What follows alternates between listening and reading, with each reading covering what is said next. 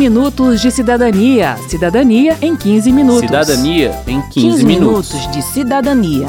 Cidadania em 15 Cidadania minutos. em 15 minutos. Perguntinha de conhecimentos gerais. Qual é o procedimento que nos últimos 100 anos salvou mais vidas? Tempo. A vacinação. Com a palavra, Mônica Levi, presidente da Sociedade Brasileira de Imunizações. Sozinha, a vacinação é considerada uma medida que ganhou 30 anos na expectativa de vida da população. Assim, ao lado do, da- do tratamento da água, são as duas medidas que tiveram mais sucesso na proteção do ser humano. Então, a gente eliminou a síndrome da rubéola congênita, eliminou a rubéola do país, o tétano neonatal. A gente abriu esse 15 minutos de cidadania em tom de brincadeira, mas o assunto é pra lá de sério. Vem com a gente, eu sou Verônica Lima. E eu sou Márcio Aquilissardi. Mais uma perguntinha. Você teve cachumba, coqueluche ou catapora? Se eu disser que sim, Verônica, você vai saber que eu tenho um pouquinho mais de 40 anos. É bem por aí. Essas doenças eram muito comuns na história recente do Brasil, mas foram controladas pela vacinação. Isso quer dizer que o número de casos diminuiu tanto que os adolescentes e os jovens adultos de hoje nem sabem do que se trata. Existe uma espécie assim de escala.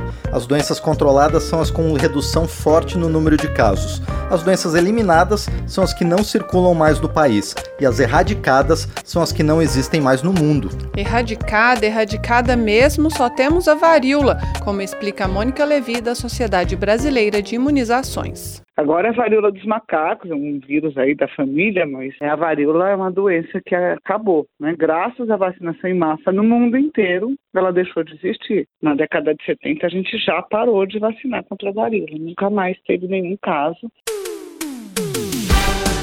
Vê, agora é você que responde o teste de conhecimentos gerais. Em que ano o Brasil eliminou o sarampo? Eu sei, 2016. Nesse ano recebemos da Organização Pan-Americana da Saúde, OPAS, o certificado de eliminação da doença. Mas a alegria durou pouco. Menos de três anos depois, os refugiados da Venezuela chegaram ao país trazendo o vírus do sarampo, que encontrou aqui uma população desprotegida, não vacinada e assim voltou a provocar a doença. É importante esclarecer, Márcio, que a culpa não é dos venezuelanos, pois como o sarampo ainda circula pelo mundo, qualquer estrangeiro que vem ao Brasil pode trazer o vírus no corpo. O problema foi o vírus ter encontrado uma população vulnerável por não ter sido vacinada, como explica a Mônica Levi. Nós estamos com uma população vulnerável a ter difteria, a ter rubéola, síndrome da rubéola congênita, a não conseguir controlar o sarampo. Agora nós estamos já, parece que desde junho, sem nenhum caso essa doença. E tivemos crianças que morreram, outros precisam de leitos de hospital e cuidados, enfim. O sarampo é uma doença potencialmente muito grave para desnutrido e para criança pequena. Para que a população esteja protegida e alcance a famosa imunidade de rebanho, diz a Mônica Levi, precisamos vacinar de 90 a 95% do público-alvo, dependendo da doença. Tem pessoas que não podem receber determinadas vacinas. E você acaba protegendo a população em geral quando a maior parte está vacinada e aí aquele vírus deixa de circular naquela comunidade. Então, ela é importante não só para a proteção individual, como para a proteção coletiva, porque você reduz a transmissão, a circulação do vírus, mesmo naquele que não foi vacinado. Segundo dados do Ministério da Saúde, a cobertura vacinal para a tríplice viral, que protege contra sarampo, cachumba e rubéola, foi de 56% em 2022 e para a polio foi de 75% no mesmo ano. Nos dois casos, a meta era imunizar 95% do público-alvo. A poliomielite traz sequelas físicas graves e definitivas, como a paralisia de membros e também dos músculos respiratórios. Nesses casos, a criança é condenada a ficar no leito por anos a fio, dependendo de aparelhos para respirar. É uma vida vegetativa, mas com cérebro funcionante. Uma tragédia, diz a Mônica Levi, e que pode ser evitada com a vacinação. Peste bubônica, câncer, pneumonia. Raiva, rubéola, tuberculose, anemia. Rancor, Bem, como que a gente chegou a esse ponto? Ameaçados por doenças que antes estavam eliminadas ou controladas? Agora é comigo. Por conta da queda da cobertura vacinal, que vinha acontecendo desde 2016 e se agravou durante a pandemia. Os motivos dessa queda são vários e essa parte da resposta eu deixo para o Eder Gatti, diretor do Programa Nacional de Imunizações do Ministério da Saúde. Problemas estruturais na atenção primária nos postos de saúde, que dificulta acesso. Tivemos no passado problemas de abastecimento. Temos problemas de registro das doses aplicadas, que é um problema de, de sistemas de informação. E o mais grave, que é o problema da desinformação que as pessoas vêm, vêm sendo expostas, ou seja, as fake news, associado a um discurso negacionista recente que saiu da boca de autoridades autoridades. O deputado Dr. Francisco, do PT do Piauí, que é médico e membro da recém-criada Comissão de Saúde da Câmara, acredita que a desconfiança em relação à ciência propagada pelas redes sociais é o principal motivo para a baixa cobertura vacinal, que não será revertida sem campanhas de conscientização. teve toda essa política de desabastecimento que aconteceu por efeito colateral da pandemia e porventura algum insumo possa ter dificuldade, mas não justifica muitas vacinas que estavam disponíveis, que a cobertura era sempre de 99%, agora está ali 70%, 76%, exemplo do sarampo. Então, acho que precisa combater o negacionismo, ter uma política de comunicação mais adequada, fazer com que os insumos cheguem às secretarias municipais e que as secretarias municipais tenham lá na ponta estruturas mínimas de conservação para que eles possam também chegar às pessoas que não procurarem voluntariamente, mas através de busca ativa, possamos ofertar aí os imunizantes a todos os brasileiros e brasileiras. Quero saber. Quero saber. A Tereza Pereira, da Secretaria de Saúde do Distrito Federal, respondeu às perguntas dos cidadãos que gravamos lá na rodoviária de Brasília. Vamos ouvir. Natália, eu queria saber para que que serve a vacina bivalente da Covid. A vacina bivalente da Covid ela é, uma, é uma dose de reforço na população alvo e lembrando que a vacina bivalente ela é uma vacina composta de duas cepas do vírus da- do SARS-CoV. Uma da cepa de Wuhan, que é a original, com a cepa da Ômicron e uma outra vacina que tem duas cepas da Ômicron, a BA4 e a BA5. Então ela serve para aumentar a resposta imunológica do indivíduo como uma dose de reforço. Ana, por que, que a vacina do Covid saiu tão rápido e de outras não saíram?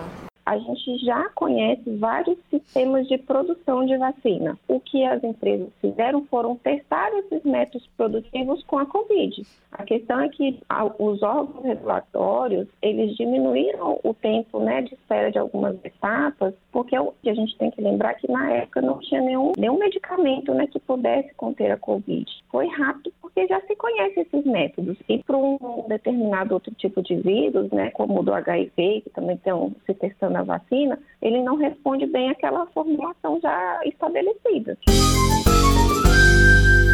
Josi, se causa outras reações a não ser com sintomas da Covid. A vacina da Covid ela, ela é uma vacina de vírus inativado, né? Então ela não causa os sintomas da Covid. Os sintomas mais esperados do Covid é febre baixa, é dor no local da aplicação e dor no corpo, que às vezes se confunde um pouco com o sintoma da Covid, né? Que é aquela dor no corpo e a febre, mas a vacina da Covid não causa os sintomas do Covid.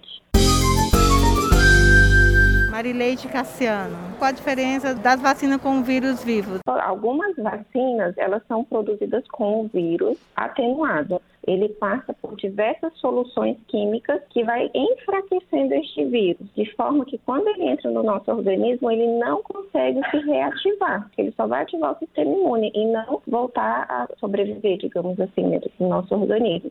Isso é uma vacina de vírus vivo atenuado.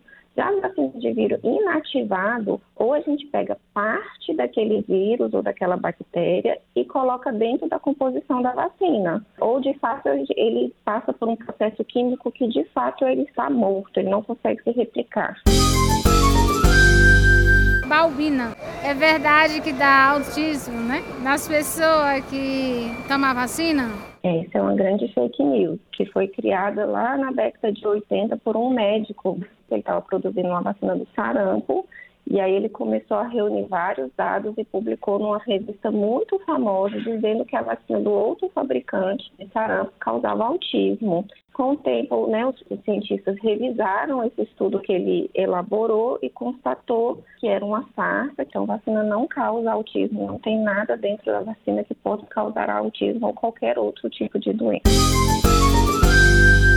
Jéssica, por que algumas vacinas grávidas não pode tomar? As vacinas que não são dadas em grávidas foram vacinas que foram testadas nas suas fases clínicas e perceberam que ela pode causar algum problema para o bebê. Ou a vacina não foi testada em grávidas e por questão de segurança o laboratório recomenda não aplicá-las porque eles não sabem o que pode vir causar ao bebê caso a grávida venha tomar a vacina. Por que, que as vacinas, algumas têm efeito colateral e outras não? Todas elas podem dar e não quer dizer que sempre darão. É como um medicamento. Às vezes a gente toma um medicamento e não tem nada, às vezes a gente toma e tem algum desconforto. Com a vacina é da mesma forma. Sendo que todos eles são extremamente leves e os eventos adversos graves são extremamente raros. Os eventos colaterais da vacina mais comum são normalmente dores locais que passam em menos de 24 horas.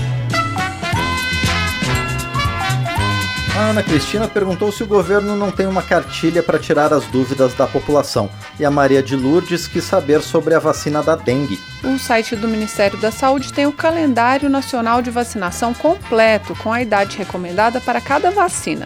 E é bom lembrar que não são só as crianças que precisam estar com a caderneta em dia. Adolescentes, adultos e idosos também têm um esquema de imunização a seguir. Uma sugestão é dar um pulinho no posto de saúde levando seu cartão e checar se você está em dia. Sobre a vacina da dengue, o diretor do Programa Nacional de Imunizações, Eder Gatti, explica que a primeira vacina licenciada não era muito boa, mas uma nova vacina acabou de ser aprovada pela Anvisa.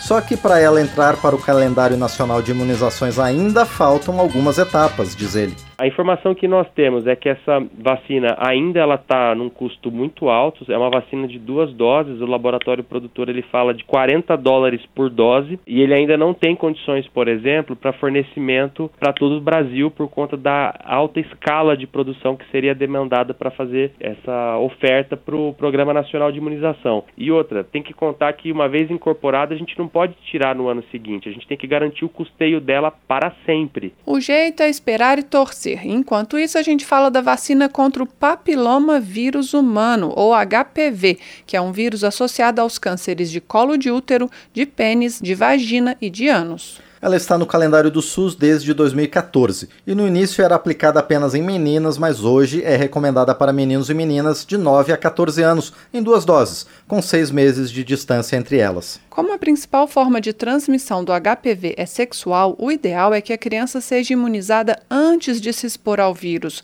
mas isso faz com que a vacina vire alvo de campanhas de desinformação que dizem que ela estimula o início precoce da vida sexual. Segundo o Eder Gatti, do Ministério da Saúde, saúde, a vacinação acontece entre 9 e 14 anos para que a pessoa já esteja protegida quando iniciar sua vida sexual. A idade em que isso vai acontecer não tem relação com a vacina. Então, o pai, pai ou a mãe que proíbe ou deixa de, de, de oferecer a vacina para o seu filho ou para sua filha, esse pai ele está cometendo um erro enorme, ele está cometendo um ato de irresponsabilidade, porque ele está deixando de proteger o seu filho ou a sua filha contra o câncer, porque todos nós estamos sujeitos a, a nos expor ao, ao HPV. Além das crianças, alguns grupos com indicações especiais podem tomar a vacina contra HPV até os 45 anos. São homens e mulheres com o sistema imunológico debilitado, como as pessoas com câncer ou HIV e as que passaram por transplante. Para fechar o programa, a gente lembra que o processo de vacinação contra a Covid-19 é composto por um esquema básico e doses de reforço. Dos seis meses aos 39 anos de idade, serão três doses ao todo. Entre 40 e 59 anos, há uma quarta dose, e a partir dos 60 há ainda a bivalente pessoas com deficiência permanente ou com o sistema imunológico comprometido, gestantes, puérperas indígenas, ribeirinhos e quilombolas também tomam a bivalente. Vacina na veia para não cair na teia, vacina na veia. Termina aqui o 15 Minutos de Cidadania, que teve produção de Cristiane Baker e de Lucélia Cristina, reportagem em texto de Verônica Lima Trabalhos técnicos de Everson Gonçalves, edição de Márcio Aquilissardi apresentação de Verônica Lima e de Márcio Aquilissardi. Se você tem alguma dúvida, mande pra gente. O e-mail é rádio.câmara.leg.br e o WhatsApp é 61 999 78 90 80. Você sabe, o 15 Minutos de Cidadania é produzido pela Rádio Câmara e transmitido pelas rádios parceiras em todo o Brasil, como a Web Rádio Millennium de Fortaleza, Ceará. Você pode conferir todas as edições do programa no site radio.câmara.leg.br e no seu agregador de podcast preferido. Uma boa semana e até o próximo programa. 15 minutos de cidadania. Cidadania em 15 minutos. Cidadania em 15, 15 minutos. minutos de cidadania. Cidadania em 15 Cidadania minutos. em 15 minutos.